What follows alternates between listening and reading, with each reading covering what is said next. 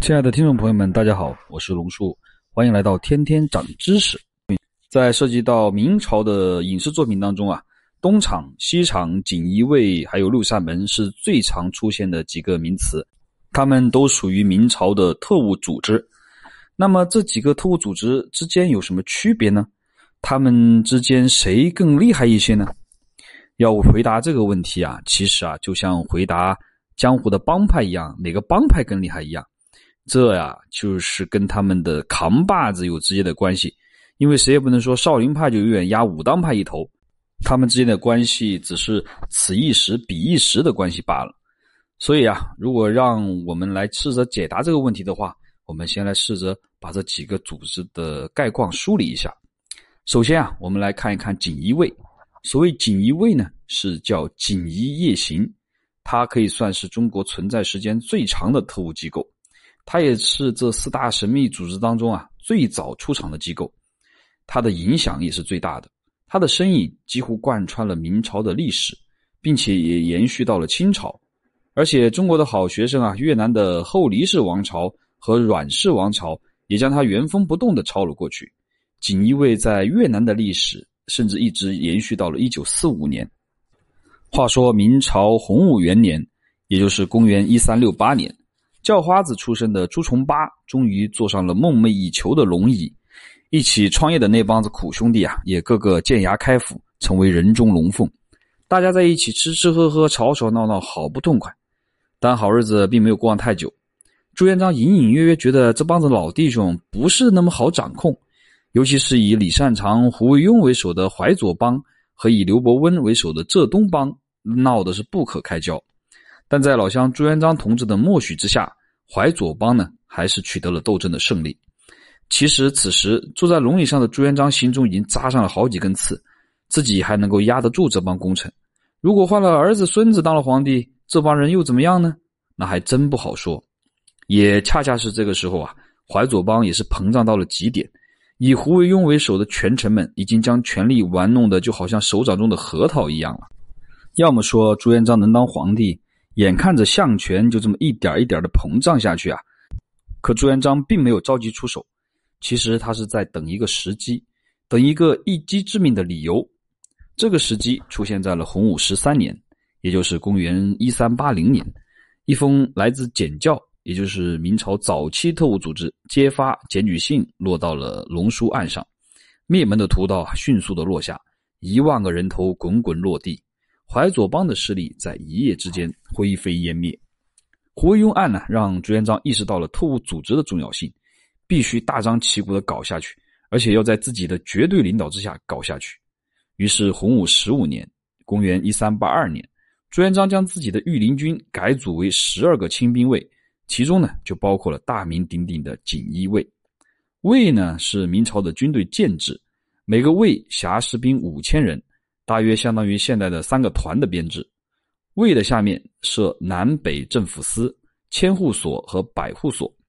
锦衣卫的最高长官名叫指挥使，这个官职的官衔是正三品，而他的下面呢是从三品的指挥同知和正四品的指挥佥事各两位。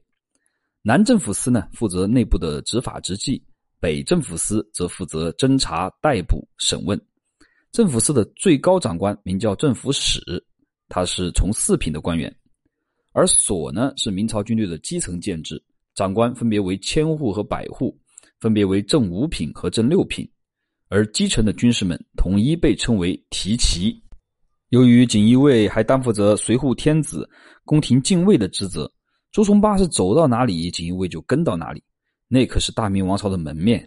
所以他们的制服啊，都是一种被称为飞鱼服的华丽礼服，佩刀呢是一种名叫绣春刀的名贵礼刀，锦衣卫的名字也是由此而来。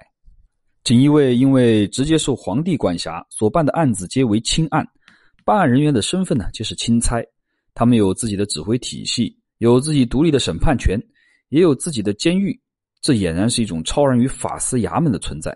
所以锦衣卫们一出道便是巅峰。在后来动辄杀人过万的空印案、郭桓案和蓝玉案中，锦衣卫的作用都不容小觑。尤其是洪武二十六年，也就是公元一三九三年的蓝玉案，便是由锦衣卫第二任指挥使蒋桓直接告发，由锦衣卫直接查办的重大案件。此案前前后后共办理了十多年，灭了一位公爵、十三位侯爵、两位伯爵的门，株连了一万五千人的性命。在朱元璋晚年，将内外刑狱的权力从锦衣卫拿出，只负责宫廷侍卫。但朱老四登基之后，很快就把那些丢失的职责给还了回来。东厂设立之后呢，锦衣卫的作用逐渐的弱化，尤其是正德年间，锦衣卫完全攀附于当时的东厂厂工。大名鼎鼎的阉人头子刘瑾，但是嘉靖年间，皇帝的奶鸽子陆炳的上台，又让锦衣卫走向了巅峰，东厂又攀附于锦衣卫。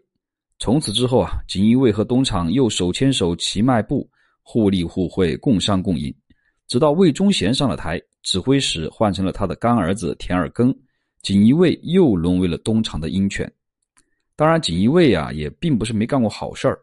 万历抗日援朝的时候，锦衣卫就在情报战线上立过大功劳。嘉靖时期啊，权倾天下的锦衣卫扛把子陆炳也算是个好人。好，刚才顺道提到东厂，那么接下来我们就来聊一聊关于东厂的故事。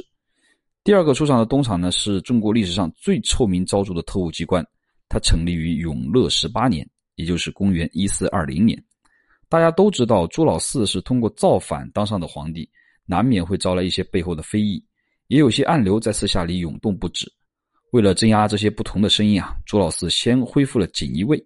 但锦衣卫毕竟能常驻在宫中，召见进宫需要一系列的程序，多有不便。于是啊，他就把目光放在了身边的太监身上，决定让这帮行余之人去充当自己的狗。不得不说，朱老四用那帮残废当狗啊，绝对是一个绝顶聪明的选择，忠诚度没得说，而且用起来特别的方便。永乐十八年十二月。朱老四在东安门北边设立了一个叫东集市场的内衙，派了自己最亲信的太监担任钦差总督东厂官教办事太监。明史中并没有记载首任的厂工姓甚名谁。当时朱老四给东厂的职权是仿谋逆、妖言、大奸恶等，也就是说，刚起步的东厂只有监视和刺探的职责，并没有审判的权利。他们抓到人要交给锦衣卫北政府司审理，但朱老四又规定了，无论是法司还是锦衣卫，凡是审理重大案件，东厂都要派人旁听，而且东厂还要在各个衙门坐班。这也是朱老四对东厂权力的制衡。但随着明朝昏君贼奸的释出，东厂才成为凌驾于一切衙门的特务组织。东厂的首领正式的官称为钦差总督东厂官教办事太监。民间俗称为东厂掌印太监、东厂提督、厂督或者厂公，一般由宫里排第二的司礼监秉笔太监兼任。属官呢由掌刑千户和理刑百户。起先一般由锦衣卫的千户和百户兼任，后来自行招募。下层官员为长班、领班和司房，起先都是从锦衣卫中划转而来，后来也是自行招募。东厂的行动力量呢名叫翻译。民间称之为“番子”，多为招募的江湖市井无赖之徒。明朝的中晚期，太监干政非常频繁，王振、刘瑾、魏忠贤这些非常大的奸臣是轮流坐庄，东厂的权力呢也随之逐渐放大。在魏忠贤干政的时期，东厂的权力达到了顶峰，锦衣卫的一二把手田尔根和徐显纯都是魏党的得力干将。当然啊，当过东厂厂工的也并不都是恶奸，比如万历年间张居正的追随者冯保，以及崇祯帝身边的曹化淳，都算是相对公平、公开、公正的好厂督。值得一提的是，在那东厂厂衙的正堂之上，摆放的竟然是岳王爷岳飞的雕像，呜呼哀哉啊！可怜的岳武穆竟然被给这些大奸臣们站台。第三个我们要谈的是短命的西厂。公元一四七六年，一名叫做李子龙的妖道在京城中装神弄鬼，后来又和太监们勾结在一起，堂而皇之的到深宫大内逛了一圈。这一圈逛下来，可把给成化皇帝吓了个不轻，觉得锦衣卫和东厂都已经靠不住了，于是命令御马监掌印太监汪直，在紫禁城西边的宁静胡同临济宫附近开办了西极市场。西厂的建制跟东厂完全一致。中下层军官呢，也是从锦衣卫中选调，负责行动的番子同样招募自市井无赖。但在皇帝大哥的信赖和支持之下，西厂疯狂生长，仅仅用了几个月就超越了老大哥，成为了当时最牛叉的特务机构。当时西厂有句名言：“东厂办不了的案子，他们能办；东厂杀不了的人，他们能杀；东厂审不了的罪犯，他们能审；东厂管不了的事儿，他们能管。”没错，就是这么嚣张。由于膨胀的太厉害，西厂遭到了来自东厂文官的集体抵制。在内阁首辅商禄的强力弹劾之下，成化皇帝只能将仅成立了五个月的西厂暂时撤销，抽点的人员全部暂时回归。在没有西厂的日子，成化皇帝觉得十分没有安全感。一个月之后啊，又让西厂重新开张，商禄也被迫辞职。在其后的日子里，汪直的风光可谓是一时无两，不光让西厂履新大狱、大献忠良、大敛其才，甚至把手伸入了军方。在北方边境数次大打出手，汪直每次外出，所路过的地方官员全得下跪迎接。人膨胀到了极点，自然就会爆炸。汪直的所作所为，让他的幕后老板也看不下去了。得此机会，东厂的厂督万安领着一大帮奸臣，跑到成化帝旁边痛陈汪直之过。朱见深也顺水推舟，将汪直调离了北京。成化西厂在存在了五年之后，宣告灭亡。到了成化皇帝的孙子，明朝首席昏君正德皇帝继位后，大太监刘瑾、古大用、马永成因争宠而闹得不可开交。为了平息二人的纷争，正德皇帝只能和稀泥一般，让古大用重开了西厂，让刘瑾开办了内行厂。当时三厂并立，你监视我，我举报你，斗的是你死我活，好不热闹。一时间提旗四处，天下陷入一片黑暗之中。正德五年。刘瑾在太监张永和和三边总制杨一清的不懈努力下，终于被正德皇帝凌迟，西厂和内行厂也就永远的关门大吉。西厂经历两朝，前前后后总共存在了十年，但就在这短短的十年里，西厂确实是在实力上碾压了东厂，是当时的首席特务机构。以上的三个特务机构啊，都是在历史上确实存在的，但第四个我们要谈的这个六扇门呐。却只是存在于小说，也不知道那些说六扇门是三法司总称的那些历史学家们是怎么想。从温瑞安等人的小说当中，我们可以知道，这个虚构的六扇门应该是刑部负责侦缉的部门，大概相当于现在的刑事警察。刑部是负责天下刑验的正牌子，十三个清吏司各负责一个省的业务。在明朝前期，刑部的作用还是非常大的。经常与大理寺、督察院一起搞个三堂会审，但到了明朝的中后期，随着厂卫的横行啊，刑部啊就沦为了聋子的耳朵，只能负责民间的小案子。大理寺更是沦落为只有合阅案卷的地步。